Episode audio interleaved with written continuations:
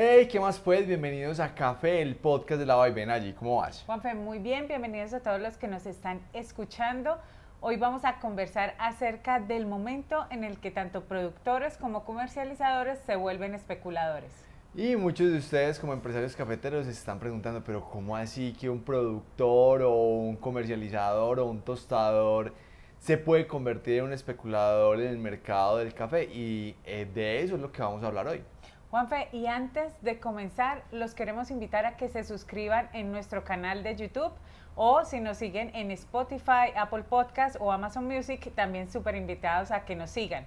¿Y qué tal si empezamos por saber qué es un especulador? Bueno, la definición más sencilla de un especulador es aquel que no sabe a cómo va a comprar o a cómo va a vender su café. Si tú eres un eh, trader y estás jugando a ganar dinero con el cambio del precio, pues son apuestas que se hacen en el mercado financiero, en este caso en la Bolsa de Nueva York o en la Bolsa de Londres, dependiendo del tipo de café que estés negociando. Pero en el caso de los arábicas, pues los especuladores financieros son aquellos que le apuestan a que en el futuro el café suba de precio o baje. A ellos no les interesa si suba o baje, simplemente que cambie de precio.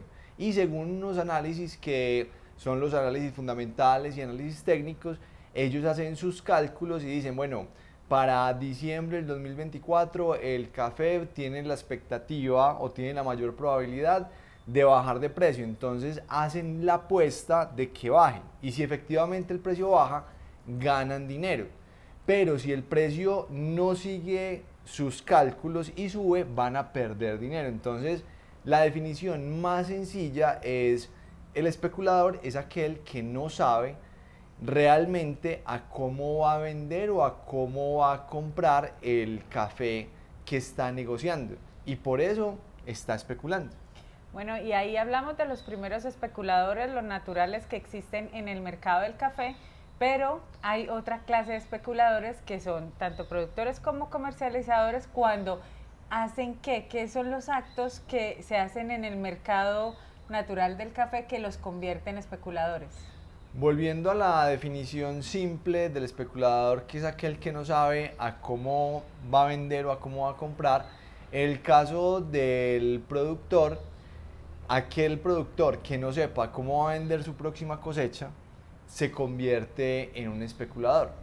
Si está con la expectativa de que ese café que está sembrando hoy en los dos años y medio después de que ese café ya esté produciendo, tenga un precio mucho mayor, pero no tiene la certeza o no tiene los contratos o no ha hecho la tarea de ejecutar sus estrategias de administración de riesgo para asegurar el precio que él se está imaginando, se convierte en un especulador.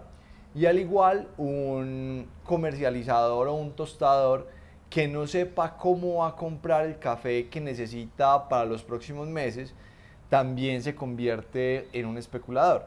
Porque, por ejemplo, nosotros como tostadores, si no sabemos el precio que vamos a pagar por el café de próximo, los próximos seis meses, eso nos convierte en unos especuladores porque nosotros tendríamos la expectativa de que el café baje para tener una mayor rentabilidad.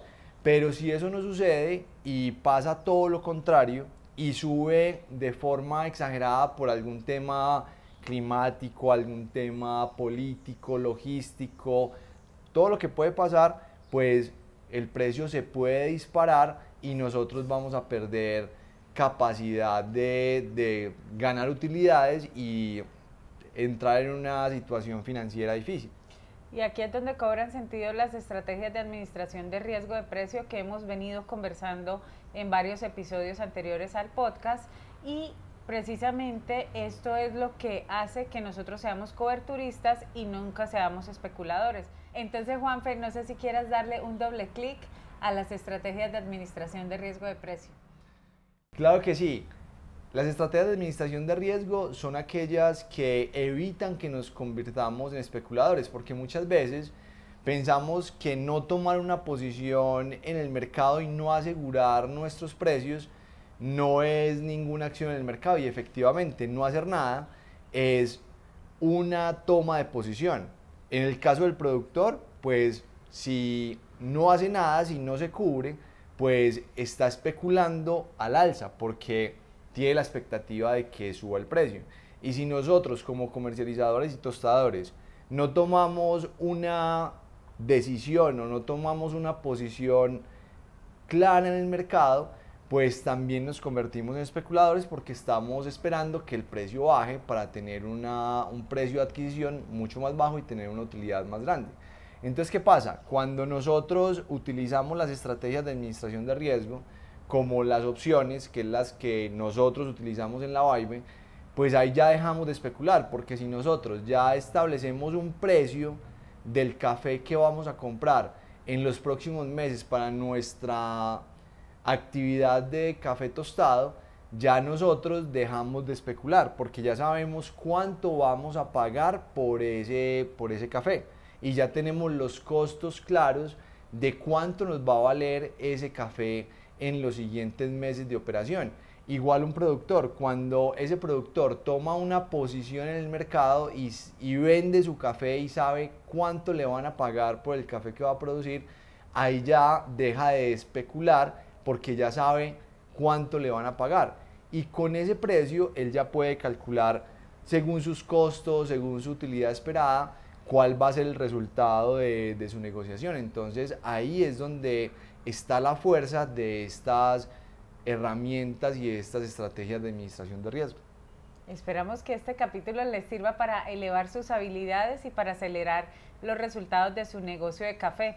Recuerden pasar la voz, que si no son ustedes, son sus amigos o familiares quienes necesitan oír esta información que a diario compartimos aquí en Café, el podcast de la Vibe.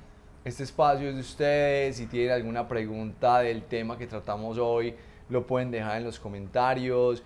Pueden también sugerirnos temas que quieran que conversemos en Café, el podcast de la Vibe. Recuerden suscribirse en todas las redes sociales. Ahí los estamos esperando para que sigamos conversando de temas empresariales del café. Que estén muy bien y que tengan muy felices cafés. Chao.